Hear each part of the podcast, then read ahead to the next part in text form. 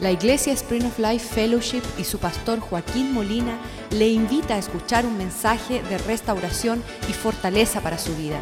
Sea parte de la visión Cambiando el Mundo. Te damos gracias por tu querer instruirnos a nosotros en tus caminos. Tus caminos son más altos que nuestros caminos, tus pensamientos más altos que nuestros pensamientos. Tan alto está el cielo de la tierra, así tus pensamientos y tus caminos están más alto que el de nosotros. Tú miras de otra perspectiva, tú dejas otro legado, tú tienes otra perspectiva. Ayúdanos, Señor, sentarnos en lugares celestiales, viendo las cosas que no se ven en lo natural, pero que son realidades en lo espiritual. Bendice nuestro tiempo reunidos para escuchar tu palabra. Prospera aquellos que ponen tu palabra por obra, aquellos que obedecen tu palabra. Tú prometes en Deuteronomio 28, 15, ah, ah, digo, Deuteronomio 8, 28, 13, que serán cabeza y no cola, estarán encima solamente y no debajo. Enséñanos, Señor, que tu palabra, el cielo y la tierra pasará, mas tu palabra permanece para siempre y que tu palabra esta mañana sea una lámpara para nuestros pies y que sea una semilla sembrada en nuestro corazón y que sea una espada de doble filo que penetre lo más profundo de una cirugía para arrancar cosas que no deben de estar allí, para recrearnos en ti y tener tus pensamientos, para tener tu sabiduría y tomar decisiones conforme a tu voluntad. Prospera tu palabra en la vida de las familias de aquellos que escuchen este mensaje. Te lo pedimos en el nombre de Jesús. Amén y amén. Había comenzado que cuando unas personas empiezan a estudiar eh, los acontecimientos de la vida, no entienden por qué hay hombres buenos y hay hombres malos. Hay hombres que son fieles a su esposa y hay hombres que son como perros en la calle. Andan detrás de cualquiera cola que se esté moviendo.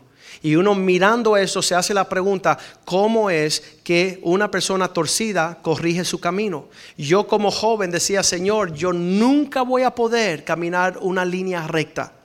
Yo nunca voy a poder hacerle caso a ningún ser humano. Yo no sé cómo Dios, en ese entonces yo tenía 16 años y, me advirtió, Joaquín, tengo un plan para tu vida, quiero, quiero corregirte.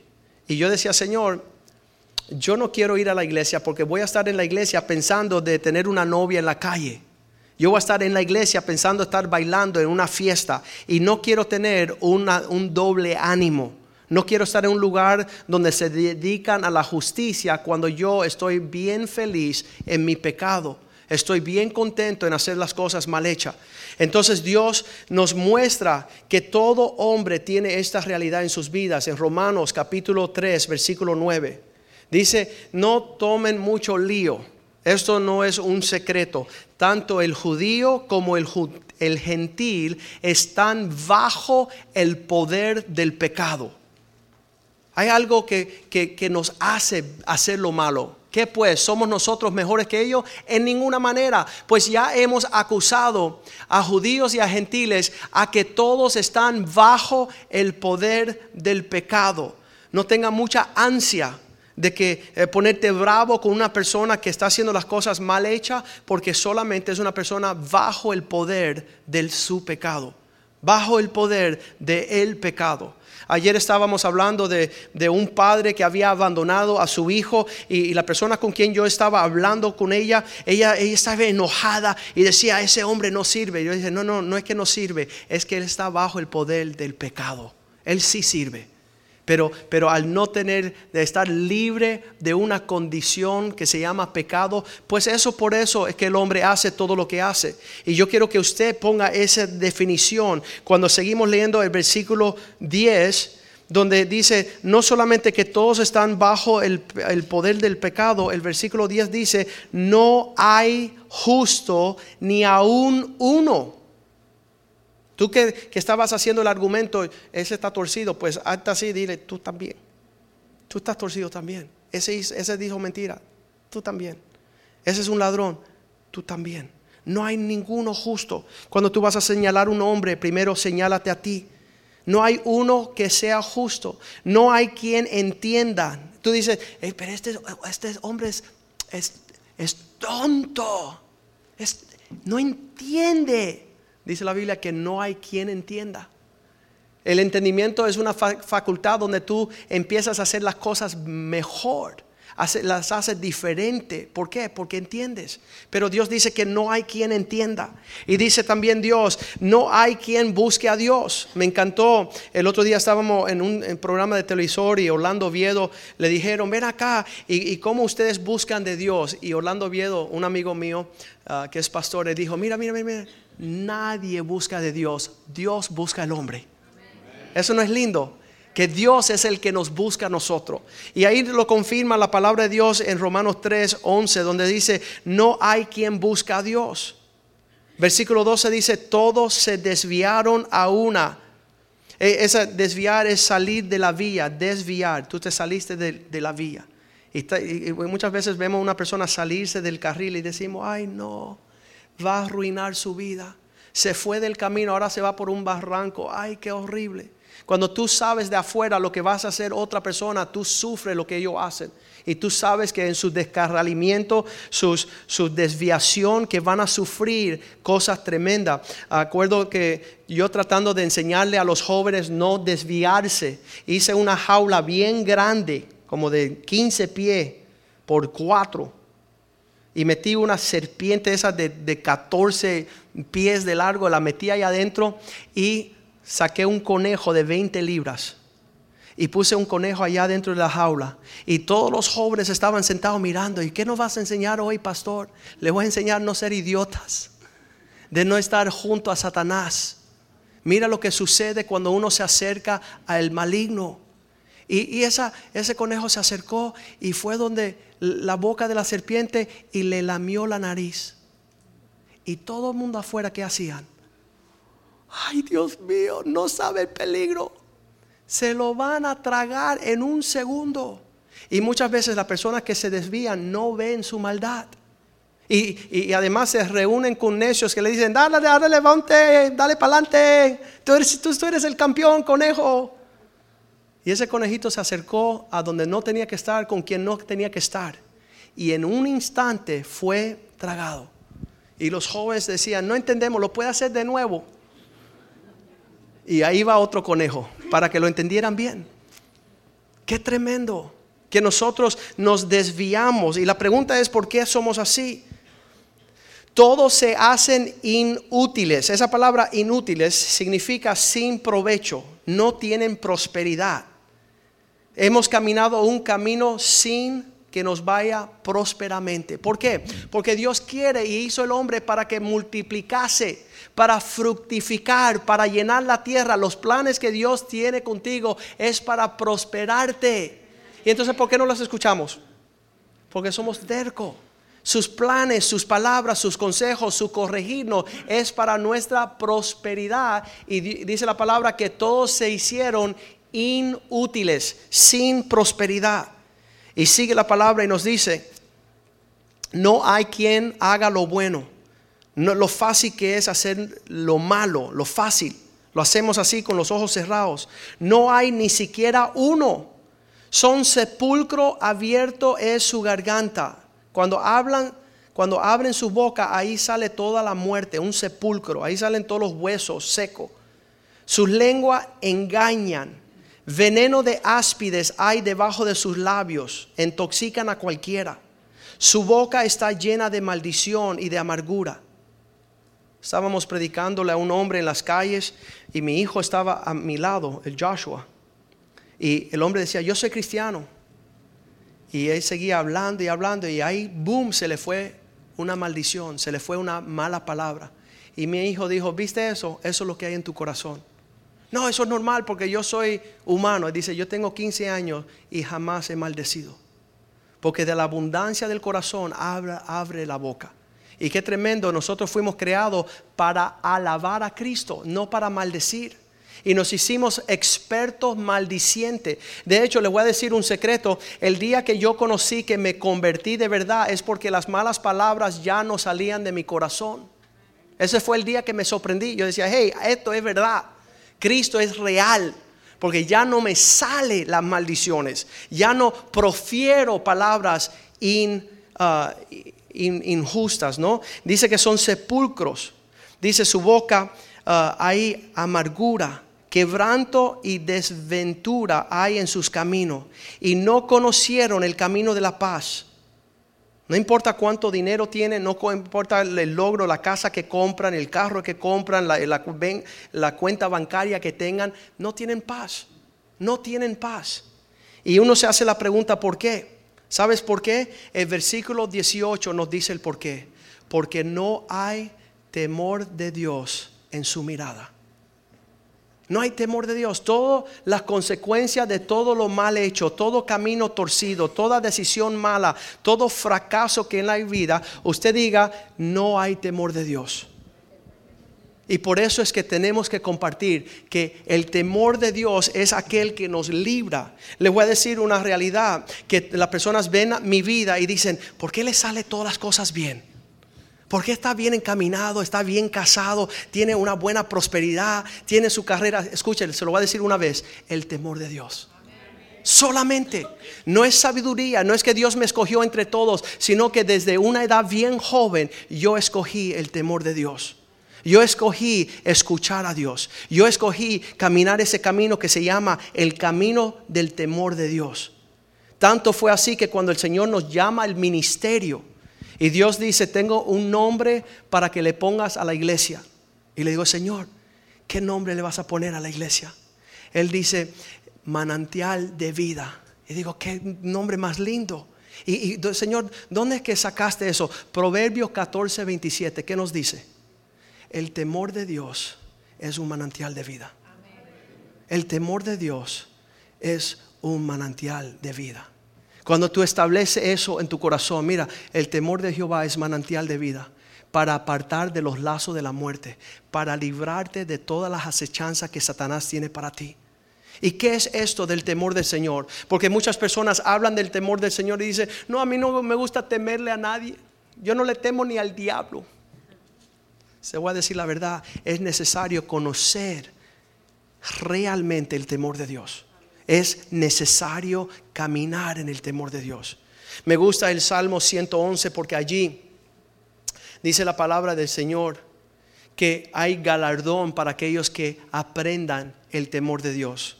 Todo lo que hemos leído en Romanos 3 es todas las maldiciones, toda la destrucción de aquellos que no tuvieron temor de Dios en su mirada que no caminaron con el temor de Dios en sus decisiones. Mas el Salmo 111 nos dice así, versículo 1, alaben al Señor adórenle, proclámenle su nombre.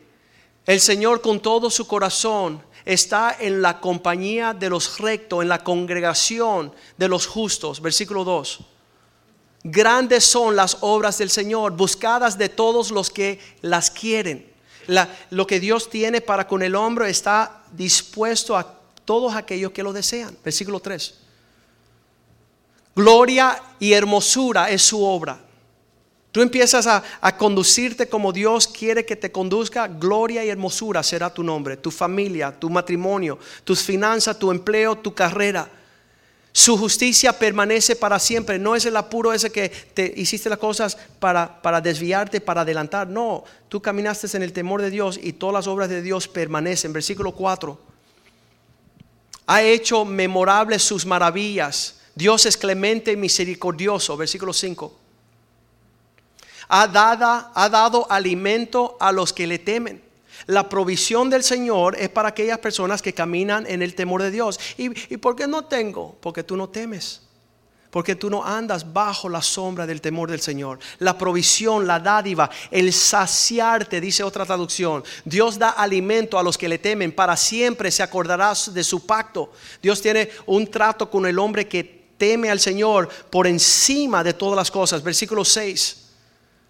El poder de sus obras manifestó a su pueblo, dándole una heredad de las naciones. La porción que Dios te da, nadie te la quita. Lo que Dios tiene para ti, tú no tienes que robar, no tienes que engañar. A veces pensamos, si digo mentira me va a ir mejor, Satanás te va a robar. Di la verdad y ser libre para lo que Dios tiene para ti. De todo lo que tú tienes, dáselo a la persona que le corresponde para que tú recibas lo que es tuyo. Para que Dios te dé a ti lo que Dios dice como herencia le da a aquellos que le temen. Versículo 7. Las obras de sus manos son verdad y juicio. Fieles son sus mandamientos. 8. Afirmados eternamente y para siempre, hechos en verdad y rectitud. Lo cierto es que Dios entrega lo cierto.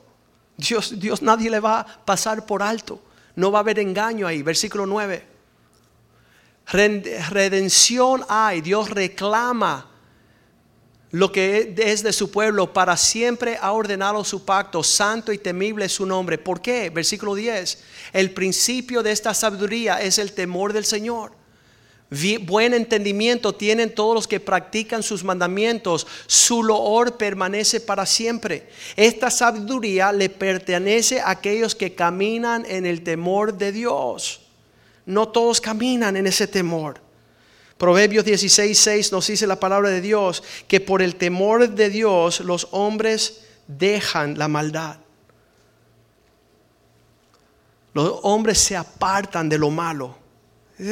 Yo quisiera que Dios deposita eso aquí para que todo lo haga bien hecho, para que todo me salga bien, para que me prospere en, mis caminos. Y eso fue lo principio que yo eh, eh, entendí cuando, cuando llegué a la iglesia con 16 años y escuché que Dios quería darle sabiduría al que no la tenía. Y yo decía, yo quiero eso, porque la sabiduría te da riqueza, la sabiduría te da honra, la sabiduría te da éxito, te da prosperidad, te establece, te afirma. Yo, yo quiero, Señor, yo quiero. Y empecé a buscar por todo el lugar sabiduría. ¿Y sabes con qué me topo en Proverbios? Me, me toco en Proverbios 1, capítulo 1, versículo 7, que dice, el principio de la sabiduría es el temor de Dios. El que va a tomar la vía, ah, el alcance de las cosas que Dios tiene es porque comienza el principio de la sabiduría. Ese es el primer eh, paso, es conocer el temor de Dios. Y, verdad que este temor es una realidad y lo necesitamos. Dice, mas no el insensato. ¿Por qué? Porque él desprecia la sabiduría. Él no quiere saber la enseñanza.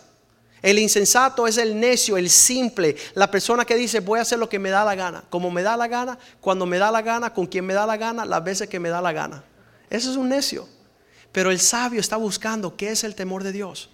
¿Qué es? Es el principio de la sabiduría. Me acuerdo de joven, 19 años, estaba saliendo ya, yo pensaba que era grandecito, pensaba que me la sabía toda y voy a salir a, tomar el barco. Mi padre me habían comprado un barco y nosotros estábamos esquiando, haciendo aguas de deporte de hace mucho tiempo. Y invito a cinco amigos. Yo trabajaba de lunes a viernes. El sábado invito a cinco de mis amigos para ir a esquiar. Y mi papá sale y dice, tú no vas a ningún lugar y yo dije, sí voy a ir y tú no me vas a parar, no me vas a detener. Y los amigos se montaron en el carro y salimos los cinco amigos cantando canciones vamos a la playa, la, la. Y estamos allá y el Señor me confronta y dice, oye Joaquín, ¿a dónde vas? Y yo digo, a la playa. Vamos a esquiar un, un día soleado, lindísimo. Gracias Señor, esto está estupendo. Y él dice, pero tu papá te acaba de decir que no. Y yo dije, sí, pero él siempre me dice que no, así que no es una novedad. No te preocupes. Y dice, no, no, no, pero escucha, yo te dije a ti que si tú honras a tu padre y a tu madre, todo te irá bien y vivirás una vida larga. Y yo dije, sí, pero él siempre se detiene para decirme no a todo. Entonces yo voy a ir a esquiar. Y él dice, hoy te voy a enseñar que tú no quiebras mis mandamientos, sino que mis mandamientos te quiebran a ti. Y le digo, Señor, explícame eso un poco más detenido que uno de tus amigos lo va a coger la propela del barco. Y yo, calor fríos, me ericé y digo, no. Y él dijo, sí. Hice así y pegué la vuelta. Y salí para la casa. Mis amigos dijeron, ¿y, dónde vamos? Vamos a jugar baloncesto. Ya el plan de irnos a esquiar ya no es el plan. ¿Y por qué? No se preocupen. Llego a la casa, pongo el barco ahí, lo, meto en el patio y me sale mi papá y dice, ¿y qué te pasó? Y le dije, déjeme tranquilo. Él no era cristiano, yo estaba comenzando en los caminos del Señor y eso es cuando comenzó por primera vez en la vida de Joaquín Molina el temor de Dios. El, la sabiduría de no pensar que yo me la sé mejor que Dios. Que Dios es experto en todos sus caminos. Y desde ese día hasta este día he caminado en el temor de Dios. en la preocupación de hacer lo que Dios está pidiéndome. De hecho, dice Proverbios 15:33 que el temor de Dios será instrucción para el sabio. Eh, muchas personas dicen, cobarde, no fuiste. No, no, no, tú me podrás decir cobarde. Yo digo que soy uno que teme a Dios. Y dice que el temor de Dios es instrucción, enseñanza de sabiduría. Y la honra procede de la humildad, ¿verdad? Es tremendo que nosotros podamos hoy día saber que todo lo que ha sucedido en nuestra vida, bueno o malo, ha sido al nivel del temor de Dios que hemos caminado. Isaías 33, 6 dice así, el temor de Dios es el tesoro de Dios. El temor de Dios es un gran tesoro. Te librará de un mal matrimonio. Te librará de, un, de, una, de una de tener hijos fuera del matrimonio, te librará de escoger la persona que no es, te librará de, andar con los que no deben andar.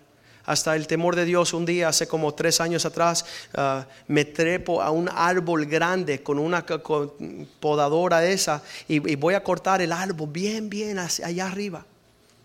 Y de repente siento el Señor dice, oye, bájate de aquí.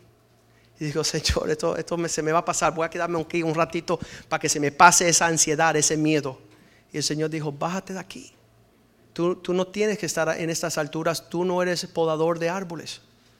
Y yo me bajé. Pues ayer otro amigo de nosotros en Jacksonville se trepó a cortar un árbol y se cayó y se murió a los 39 años.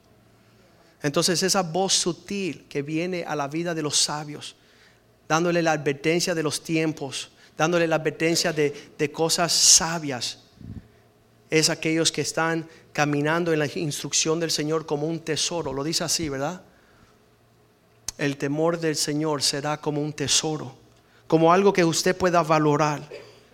Dice la palabra de Dios en Proverbios 15, 16, es mejor tener poco con el temor de Dios que tener abundancia con muchos problemas.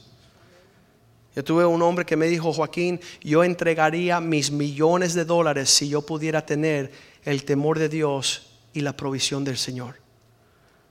Proverbios 15, 16, mejor es lo poco con el temor del Señor que el gran tesoro donde hay turbación, donde hay problemas, donde hay controversia. El Señor no quiere que tengamos mucho fuera del temor de Dios. Y ese es el error de muchos de los hombres que dicen, ay, no me voy a quedar en la iglesia siempre con tan poca mente o, o con una mente tan chiquitica y ustedes son atrasados. Mira, la pesadilla que vas a heredar vas a querer lo poco con el temor del Señor.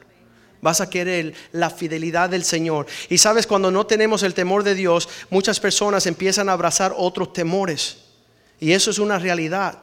La Biblia nos dice y nos advierte que, que Satanás sabiendo que el temor era el objeto, el instrumento más poderoso para influir el corazón del hombre, ha llenado el corazón del hombre del temor que me van a abandonar, el temor de irme a la quiebra, el temor de que voy a tener una enfermedad, el temor de que nunca me voy a casar, que Dios no me va a dar un trabajo, el temor de que me voy a, mi hijo se va a morir, todos estos temores que llenan el corazón del hombre, ¿sabes por qué es?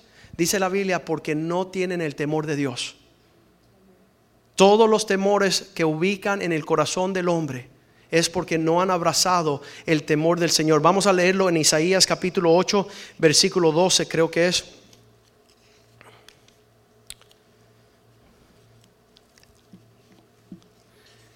Dios le dice a su pueblo, no anden en el temor de ellos para que no puedan llenarse de sus ansiedades, sino más bien que se llenen del temor de Dios.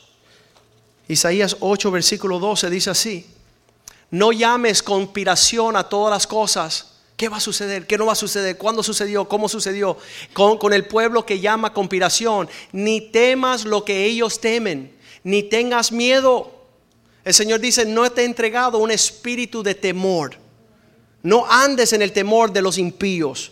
No anden en otro temor que se te va a acabar el dinero, que te van a dejar. Que, eh, ¿Qué dice el versículo 13? Solamente un temor debe tener el hombre en su corazón. A Jehová de los ejércitos santificar. Sea Él vuestro temor y Él sea vuestro miedo. Él sea que gobierne nuestro corazón, nuestras vidas y no estar llenados de tantas temores que llenan el corazón del hombre. Un hombre me llegó un día y dice, tengo temor que soy feo. tengo temor y se trató de quitar la vida cinco veces. Pero 2 Timoteo 1.7 dice así, Dios no nos ha dado un espíritu de temor. Aprendí yo hace muchos años atrás que cuando me tocan a la puerta y, algo me asusta, digo, tú no eres de Dios, no te dejo entrar. Dios no, no me va a enviar un espíritu de temor. El, el espíritu de Dios es uno que da poder, que es lleno de amor y el perfecto amor echa fuera el temor y te da el dominio propio. Ese es el espíritu que tiene Dios. No la incertidumbre, sino la certeza. Y todos los hombres de Dios que han caminado con Dios han abrazado esto. Hebreos 12, 21 dice que, que Moisés cuando vio a, a, Dios por primera vez pudo decir estas palabras. Unas personas se han llegado a estar demasiado confianzúa en el Señor. Y tan terrible era lo que veía que Moisés dijo, estoy espantado y temblando. Estoy espantado y temblando. Muchas personas no entienden que cada día que yo entro a este lugar, hemos estado aquí casi 8 o 9 años, no estoy cómodo en este lugar. Yo piso en este lugar con gran uh, temor de Dios. Cada vez que yo me paro en este púlpito para dar la palabra de Dios, yo tiemblo. Porque en su presencia tiene que temblar toda la tierra sabiendo que Dios es celoso y que no hemos de, hacer de la casa de Dios un lugar de confianza, un lugar, uh, personas han tomado este lugar demasiado ligero, han perdido el temor del Señor, no saben qué, qué está sucediendo en este lugar, están proferiendo cosas a lo cual quizás yo no escuche, pero Dios escucha, Dios escucha. En segunda, en, Hechos capítulo 5, versículo 11, en los las primicias, los, los, primeros tiempos de la iglesia, llegaron una pareja, hemos vendido una propiedad y queremos darle el dinero. Y estaban diciéndole mentira al Espíritu Santo. Se habían quedado con la mitad de la porción. Y dice que instantáneamente los dos cayeron postrados muertos. No porque le mintieron al apóstol Pedro ni a la iglesia, sino que en presencia del Señor. Y dice allí el versículo 11 que vino gran temor sobre toda la iglesia y sobre todos los que oyeron estas cosas. Necesitamos temblar en la presencia del Señor. Necesitamos preocuparnos por aquello que, que, Dios se preocupa. Pero sabes, no es una forma temerosa donde no tenemos gozo, porque Isaías 11, la Biblia nos dice que el temor del Señor es eh, en aquello que nos deleitamos. Isaías 11, 3. Las personas que entienden el temor de Dios ven la sanidad, ven, ven el abrazo de Dios en temerle. Y le hará entender diligentemente en el temor del Señor.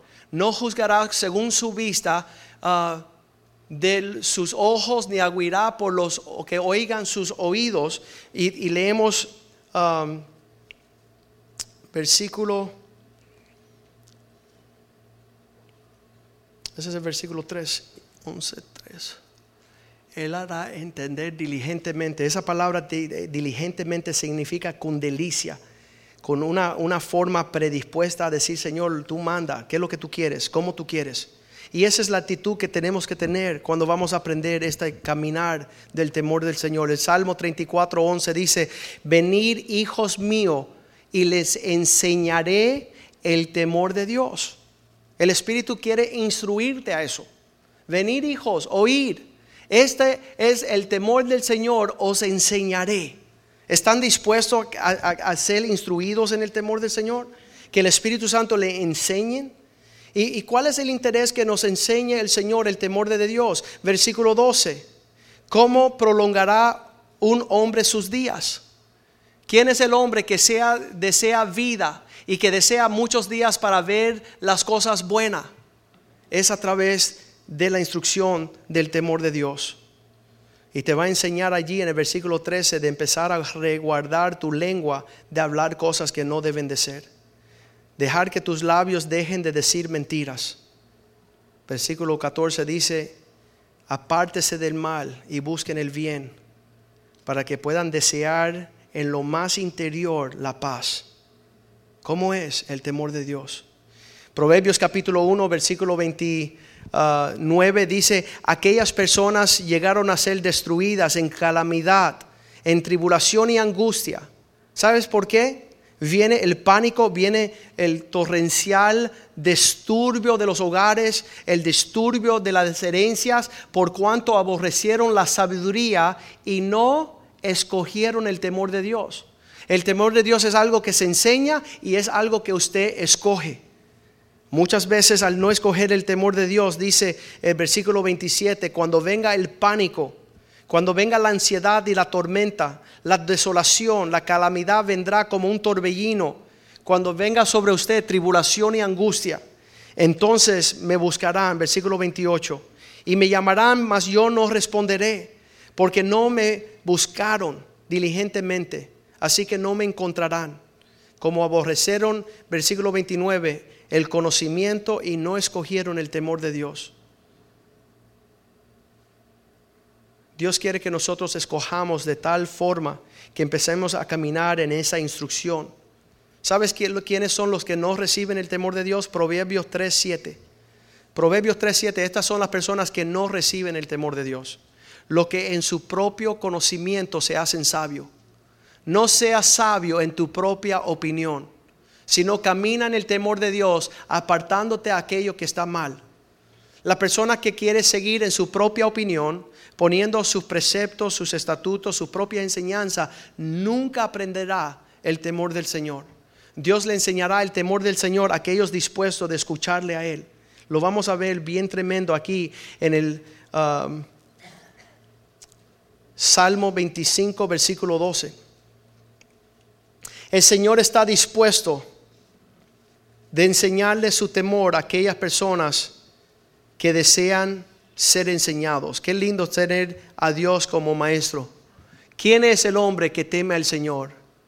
El que camina en el temor de Dios, Él le enseñará el camino que ha de escoger.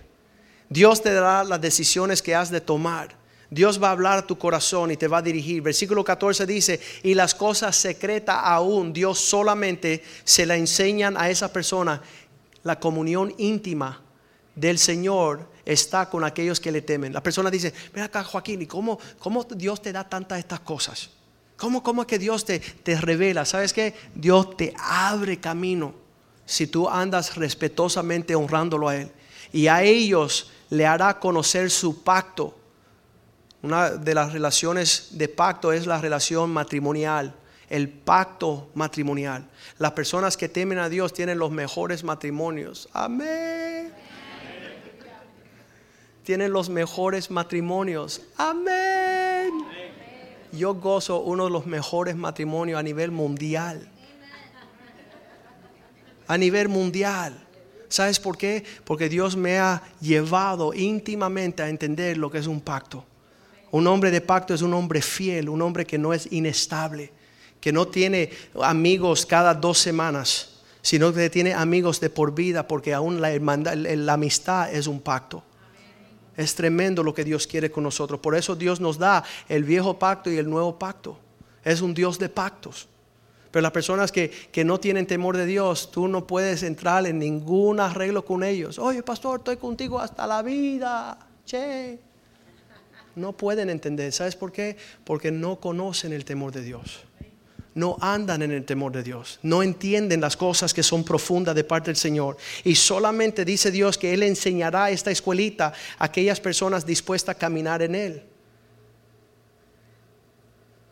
Job 28, 28, cuando la Biblia nos dice que alcancemos la sabiduría sobre todas las cosas, más que la plata, más que las pertenencias, más que la fama, más que la gloria, dice uh, Job 28, 28, que el temor del Señor es sabiduría dijo, hombre, he aquí eh, que el temor del Señor es la sabiduría y el apartarse del mal es la inteligencia, es andar en, los caminos provechosos, es andar en los planes que Dios tiene para nosotros.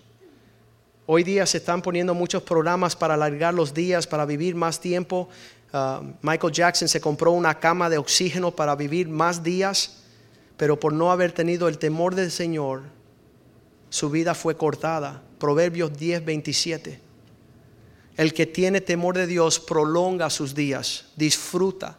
Ayer estaba hablando con un, uh, muchacho y dice, ya tengo dos infartos. Y dice, pues, ya no cogiste la vida más suave. Dice, sí, ya no me enojo, ya no me enojo. Porque la persona que anda en el temor de Dios no permite alterarse. El temor de Jehová aumentará los días del hombre, mas los años de los impíos serán acortados. Todos estos hombres que han muerto jovencito ha sido porque han caminado en una forma fuera del temor de Dios. Proverbios 14, 26. El temor de Dios es gran confianza que se le pasa a los hijos como un refugio. ¿Le estás pasando a tus hijos el temor de Dios o un montón de cosas pasajeras? Un montón de, dichos pasajeros, dichos que no tienen, eh, eh, no, tienen constancia, pero dice que el temor de Dios es como una fuerte, da una fuerte confianza y esperanza tendrán sus hijos. Tú le pasas a tus hijos la fortaleza de conocer, de andar con hombres que temen a Dios de aprender el temor del Señor en todas sus decisiones. Ya no te tienes que preocupar. Ya yo he instruido a mis hijos en el temor del Señor. No me tengo que preocupar porque ellos invocan la presencia del Señor donde quiera que estén. Mi hija de ocho añitos, un día le llegó el diablo a la casa de noche, estaba durmiendo y dijo, tu papá se van a divorciar. Y cuando ella me compartió lo que le había sucedido, y yo le dije, ¿y qué tú le dijiste? Le dije, te reprendo Satanás en el nombre de Jesús, sal de mi cuarto ocho añitos, mandando el diablo a salir de su, de su cuarto. Una, una joven, ¿por qué? Porque ella sabe que andamos en el temor de Dios. El temor de Dios para nosotros es un resguardo de confianza seguro. Es una protección tremenda. Y finalmente Proverbios 22, 22 4 las personas siempre están buscando en la vida riquezas, honra y propósito. Riquezas, honra y propósito. ¿Y quién tú crees que te trae riquezas, honra y propósito? El temor de Dios. La renumeración de la humildad y el temor de Dios es riquezas, honra y una vida abundante. Entonces nosotros esta mañana estamos poniéndonos de pie diciendo, Señor, queremos este temor de Dios. Queremos este temor de Dios. ¿Sabe? Dice la palabra en Hechos 9:31 que cuando el pueblo de Dios camina en el temor de Dios, Dios empieza a multiplicar la iglesia. Imagínate que todos nosotros nos conozcan en esta ciudad como aquellos que tememos a Dios, que honramos a Dios. Dice que vendrán todas las personas a querer añadirse. No vamos a caber aquí. No vamos a caber aquí. Entonces las iglesias tenían paz por toda Judea y Galilea y Samaria y eran edificadas. ¿Por qué? ¿Por qué eran edificadas? Porque todo el mundo estaba andando en el temor del Señor y se acercaban fortalecidas, eh, se encontraban, ah, acrecentaban fortalecidas por el Espíritu Santo. Una iglesia que tiene un pueblo que camina en el temor de Dios empieza a crecer y ser edificada y Dios le entregará los propósitos que Dios tiene para con nosotros. Pongámonos de pies en esta mañana. Y vamos a decirle al Señor, Señor, renueva en nosotros una porción más excelente del temor de Dios. Renueva en nosotros una porción más excelente del temor del Señor. En Proverbios 2 del 1 al 5, Proverbios capítulo 2 del 1 al 5 dice, si tú buscas al Señor, si tú lo anhelas, si tú lo deseas como el tesoro, si tú inclinas tu, tu oído para escucharle, mira lo que dice, hijo mío, si recibieres mis palabras y mis mandamientos guardares dentro de ti, el guardar la palabra del Señor, versículo 2, haciendo estar atento tu oído a la sabiduría, si inclinares tu corazón a la prudencia, si clamares a la inteligencia y a la prudencia, dieres tu voz, si como a la plata la buscares y las escudriñares como a tesoro, entonces entenderás el temor del Señor y hallarás el conocimiento de Dios. Eso es lo que Dios quiere otorgarte este día. De eso te quiere llenar el Señor. Y juntamente con eso todas las cosas. Para que sea un fiel administrador de las bondades de Dios. Isaías 33, 6 dice, ese tesoro, ese tesoro es el temor de Dios. Nosotros le pedimos al Señor casas, carros, otras inversiones, otros alcances. Pero hoy usted puede pedirle un tesoro de Él que se llama el temor de Dios. En lo que cantamos esta canción, ahora te corresponde a ti cerrar tus ojos, inclinar tus rostros y decir, Señor, lléname del temor de Dios. Lléname de ese respeto que corresponde. Sal fuera todo otro espíritu de temor. Sal fuera, saca fuera todo espíritu del temor de la soledad. El temor de estar desahuciado. El temor de estar enfermo. Eso no es de Dios. Dice, hay un versículo. Deja ver si lo alcanzo porque es bien importante. Dice que aquel que camina en el temor de Dios, bien importante este versículo, y ya terminamos.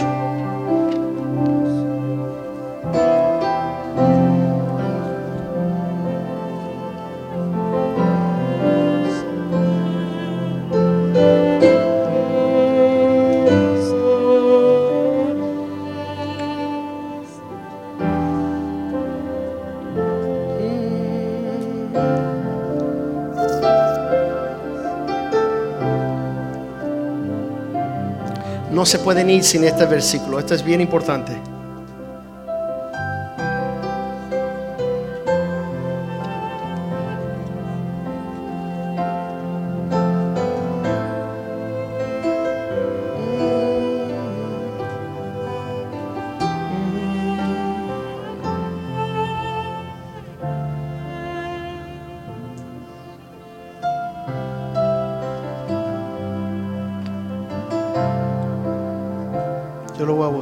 Vamos a cantar una vez y después yo, yo se la menciono.